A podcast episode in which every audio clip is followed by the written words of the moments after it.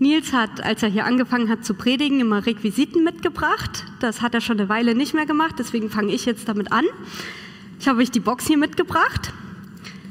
Und das ist ein bisschen eine Special Box. Also es gibt wirklich wenig in meinem Leben, das mich so tief berührt, wie das, was in der Box drin ist. Und unser heutiger Bibeltext hat ganz viel mit dem Inhalt dieser Box gemeinsam. Was ist das? Wenn ihr die Predigt Serienfolien ähm, genau angeguckt habt, steht da nicht nur in fetten Buchstaben Titus, sondern auch Brief von Paulus. Briefe, Worte. Das ist das, was da drin ist. Und ich habe in Vorbereitung auf die Predigt einen kleinen Bruchteil, also die ist so dreiviertel voll, ähm, von dem gelesen. Und ja, das macht mich sprachlos, was Menschen irgendwie an Gutes in mein Leben schon reingesprochen haben. Und ich habe erst gedacht, es wäre cool, euch davon was vorzulesen, aber die meisten Briefe hatten für mich in der Situation Relevanz, in der ich sie bekommen habe. Deswegen lese ich euch stattdessen lieber einen Brief vor, der auch für uns heute ja, noch wichtig ist. Denn auch wir waren früher, oh Moment, ah ja doch, denn auch wir waren früher unverständig, ungehorsam, ging in die Irre, waren mancherlei Begierden und Gelüsten dienstbar und lebten in Bosheit und Neid, waren verhasst und hassten uns untereinander. Als aber erschien die Freundlichkeit und Menschenliebe Gottes, unseres Heilands, machte er uns selig, nicht um der Werke willen, die wir in Gerechtigkeit getan hätten, sondern nach seiner Barmherzigkeit durch das Bad der Wiedergeburt und Erneuerung im Heiligen Geist, den er über uns reichlich ausgegossen hat, durch Jesus Christus, unseren Heiland, damit wir durch dessen Gnade gerecht geworden Erben sein, nach der Hoffnung auf ewiges Leben. Das ist gewisslich wahr, darum will ich, dass du festbleibst, damit alle, die zum Glauben an Gott gekommen sind, darauf bedacht sind, sich mit guten Werken hervorzutun. Das ist gut und nützlich für die Menschen aber auch die unseren sollen lernen, sich hervorzutun mit guten Werken, wo es nötig ist, damit sie nicht fruchtlos bleiben. Es grüßen dich alle, die bei mir sind, grüße du, die uns lieben im Glauben. Die Gnade sei mit euch allen. Ich finde es ein Brief, der klingt so ein bisschen nach Poetry Slam. Ich bin jetzt nicht die krasse Poetry Slammerin, ich habe es versucht. Aber es ist auch ein Brief, der ermutigt und ermahnt. Und ich finde das immer richtig schön. Es ist einer, der aufzeigt, was Glaube für uns getan hat und was wir nun aus diesem Glauben heraus tun sollten. Und ich habe schon gesagt, viele Briefe haben für den Empfänger in der speziellen Situation Relevanz. Das ist auch bei den Versen 9 bis 13 so. Deswegen habe ich die weggelassen. Aber was ist das, was wichtig ist in den restlichen Versen, die ich euch gerade vorgelesen habe? Ich habe meine Predigt nicht umsonst gestern, heute, für immer genannt. Ähm, wir haben auch das Lied gesungen, Yesterday, Today and Forever. Und ich finde es so schön, weil dieser kurze Text ist einer, der unser gesamtes Leben umspannt. Und ich habe angefangen zu markieren, welche Passagen für die Vergangenheit gelten, welche für heute und welche für die Zukunft. Aber ich habe festgestellt, es ist gar nicht so einfach. Die Grenzen sind irgendwie fließend. Und vielleicht geht es letztendlich im Leben und im Glauben auch viel mehr um die Übergänge, um die Zwischenzeiten, ums Vorwärtsgehen und Zurückkommen. Und ich finde, das macht auch total Sinn, wenn man sich anschaut, ähm, in welche Situation Titus dort nach Kreta reingeschickt wurde. Er wurde nach Kreta gesendet, um so einen Übergang zu gestalten. Thomas hat da letzte Woche schon ein bisschen mehr erzählt, wer nicht da war. Das kann man sich nachhören, äh, also auf YouTube nachhören, das lohnt sich. Ähm, aber Titus sollte die korrupten Gemeindeältesten, die auf Kreta die Hausgemeinden geführt haben, durch gottesfürchtige und reife Männer ersetzen und dann so ein Netzwerk aus Hausgemeinden etablieren, die anders in dieser kretischen Gesellschaft leben wollten als der Rest. Und dabei ging es Paulus jetzt nie darum, Titus zu einer Rebellion gegen diese kretische Kultur anzustiften, sondern darum, sich Gedanken zu machen, was man ablehnen sollte, weil es schlecht ist und was es sich lohnt anzunehmen, weil es gut ist. Dieses Maß an Anpassung und Abgrenzung, das ist das, was ja irgendwie die Herausforderung dieser Gemeinde ist. Und gleichzeitig sollen sie auch ein Mittler für Veränderung sein, weil die Dinge nicht so bleiben können, wie sie sind. Auf Kreta ist vieles schiefgelaufen. Und diesen Übergang hin zu einer anderen Gesellschaft oder zu einem anders Leben in dieser Gesellschaft ist quasi Titus Auftrag. Und es macht voll Sinn, dass Paulus ihn hier darauf aufmerksam macht, dass auch sein eigenes Leben aus Übergängen, Zwischenzeiten und Veränderungen bestand und besteht. Was heute gilt, ist morgen auch gestern. Und ich weiß, dass es manchmal trotzdem so ist, dass wir wieder in alten Gewohnheiten leben, in alten Fehlern, obwohl wir gestern eigentlich schon mal so viel weiter waren. Aber das ist nicht der Punkt. Das ist das, was ich meine mit die Grenzen sind fließend. Es gibt nicht ein klares, das war gestern, das ist heute. Aber was genau ist dieses Gestern, aus dem wir kommen? Oder das, was hinter uns liegt, was hinter uns liegen könnte? Unverständnis, Ungehorsam, Irrtum, Begierden, Gelüste, Bosheit, Neid und Hass. Und es sind Worte, ich finde mich da wieder. Auch wenn ich behaupten würde, nicht mehr in diesem Gestern zu leben. Aber hey, ich mache so viel falsch. Wir alle machen so viel falsch, immer wieder. Und ich habe so viel Rebellion im Herz, oft auch und gerade gegen das, was Gott zu mir sagt, weil es nicht immer leichte Worte sind, die Gott spricht, nicht immer nur Ermutigung und Begeisterung. So ist Gott nicht. Es ist ein Gott, der aufs Wasser rausruft, aus Komfortzonen weg, mitten in die Ungewissheit.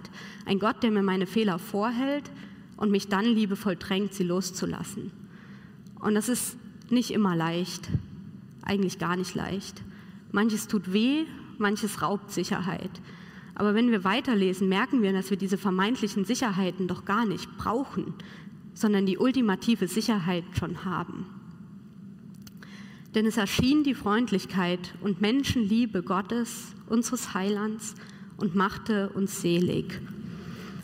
Ich finde das total krass. Während wir in unserer Rebellion und all dem Hass leben, ist Gott einfach schon dabei, den ultimativen Plan zu unserer Rettung auszuführen, indem er Jesus schickt. Und ich finde es schwer vorstellbar. Es gab Zeiten in meinem Leben, da war ich der felsenfesten Überzeugung, dass es für niemanden mehr einen Mehrwert hat, dass es mich gibt.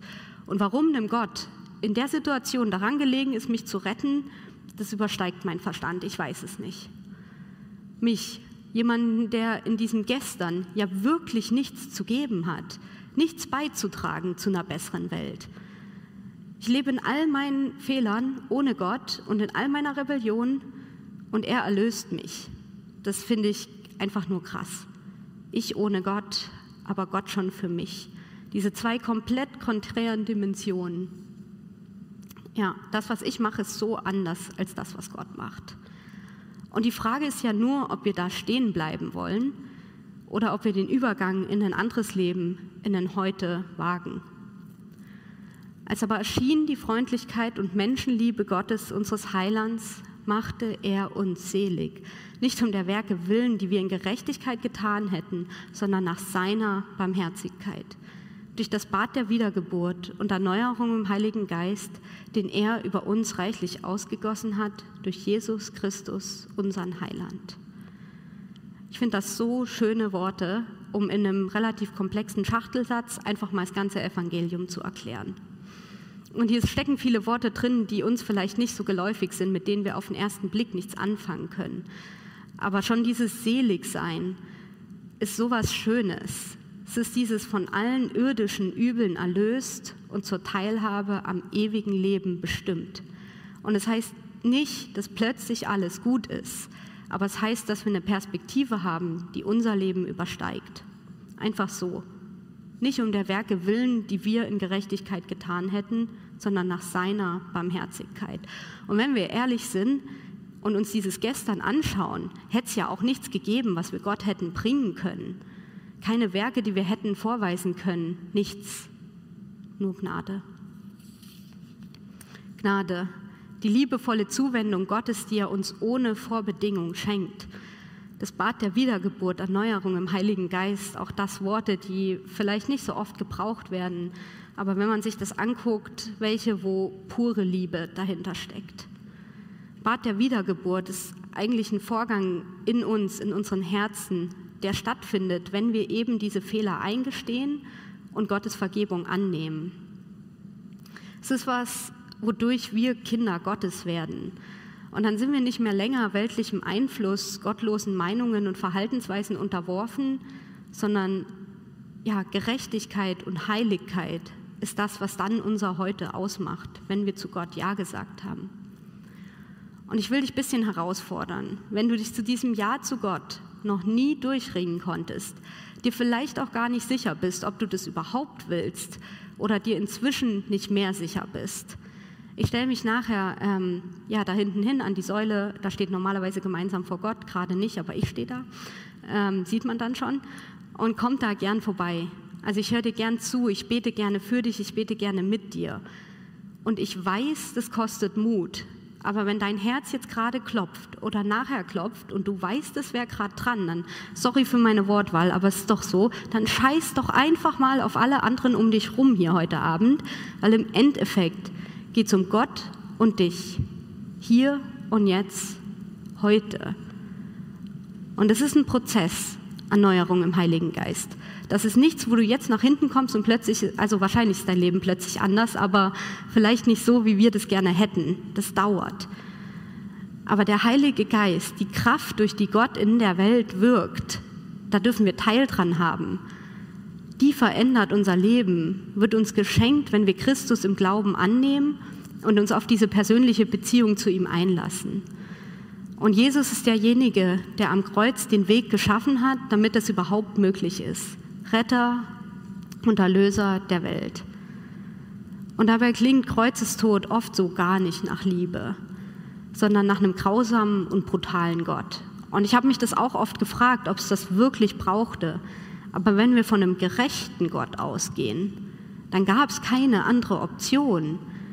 Nur so war Gerechtigkeit möglich. Fehler und Schuld brauchen Bestrafung und entweder für uns für immer oder für Jesus am Kreuz.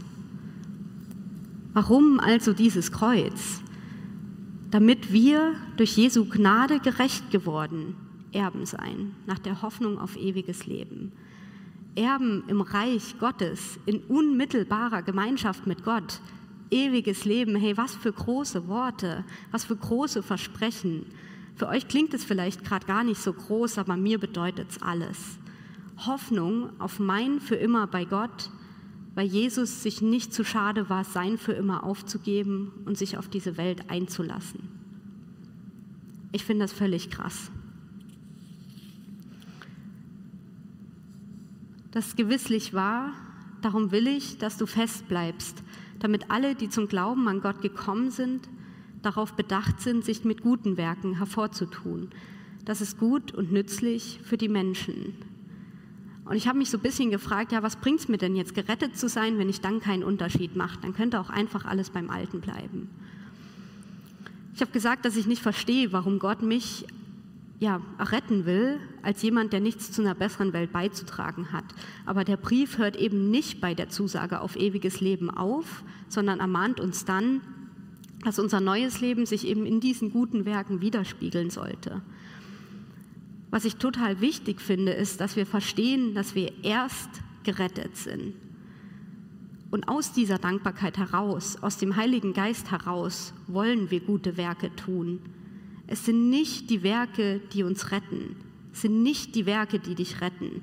Ich weiß, das kommt uns vielleicht oft so vor. Es wird uns manchmal vielleicht sogar so gelehrt oder wir meinen selbst, dass es so rum sein müsste. Nein, Gott braucht deine guten Werke nicht.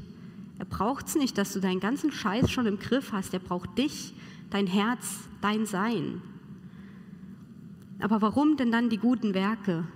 Um gut und nützlich für die Menschen zu sein.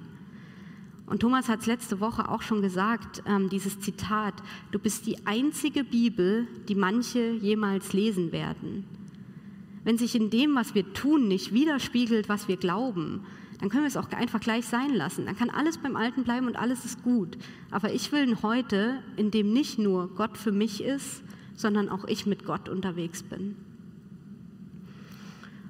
Und der Bibeltext geht weiter. Auch unser Umfeld soll ermutigt werden, Gutes zu tun. Daran wird Glaube sichtbar, erlebbar.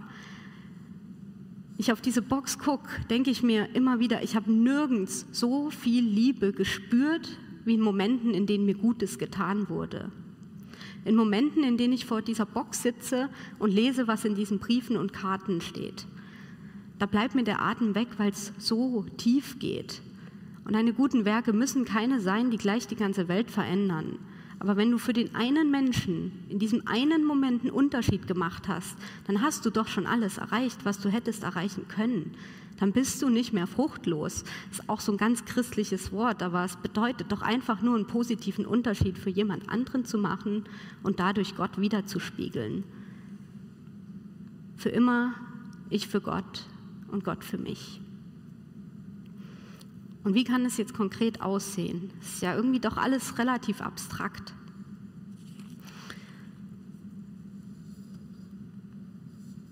Es grüßen dich alle, die bei mir sind, Grüße, die uns lieben im Glauben. Das ist ein Satz, der steht in den meisten Briefen am Ende und ich finde, der wirkt oft so banal.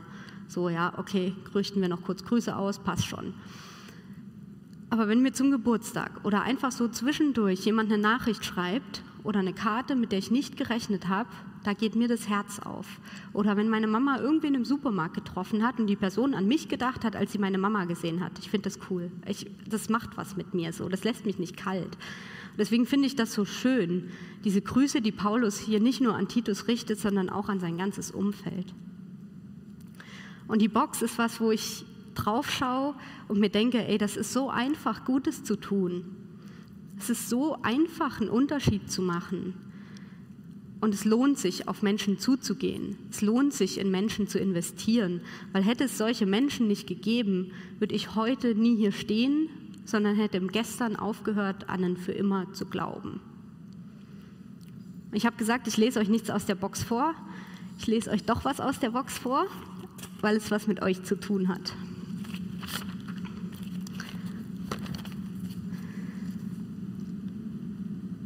Szenenwechsel. Ich gehe durch ein kleines Tor und bin sehr unsicher, ob ich hier überhaupt richtig bin. Ich sehe Fenster und ich sehe, dass Licht brennt. Offensichtlich war ich hier richtig. Schließlich war alles andere von Dunkelheit umhüllt und Google Maps gab mir die Zusage, mein Ziel erreicht zu haben. Ich schreite also durch die Tür, verharre im dunklen Gang schreite voran, biege nach links ab und setze mich auf den nächstbesten Stuhl in eine leere Reihe. Ich war fremd, auf der Suche nach Gott. Mit Sehnsucht im Herzen kam ich zu einem Gottesdienst, mit der offenen Frage, ob das hier meine Heimat werden könnte. Nach ein paar Minuten kam jemand auf mich zu, ein paar Minuten später jemand anderes, und ich durfte auch dich antreffen. Schon an diesem Abend, vielleicht schon in diesen wenigen Momenten, habe ich etwas gespürt.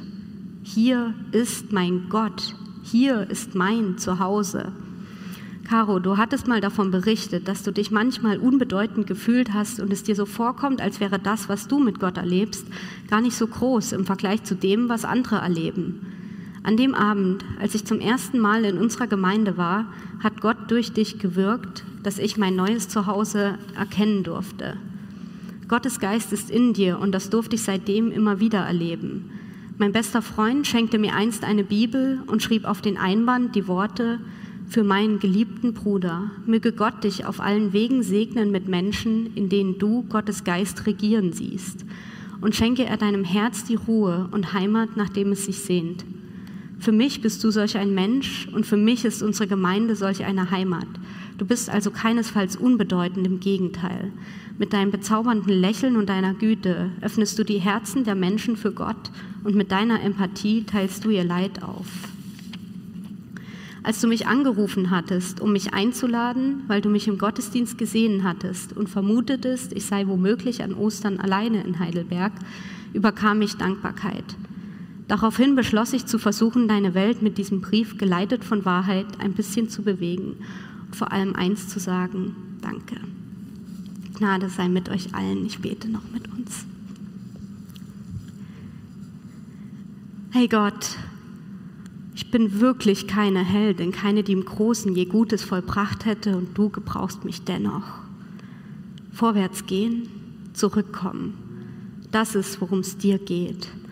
Ich bete, dass du uns den Mut schenkst, vorwärts zu gehen und aufzustehen, wenn wir gerade das Gefühl haben, wir sollten Ja zu dir sagen.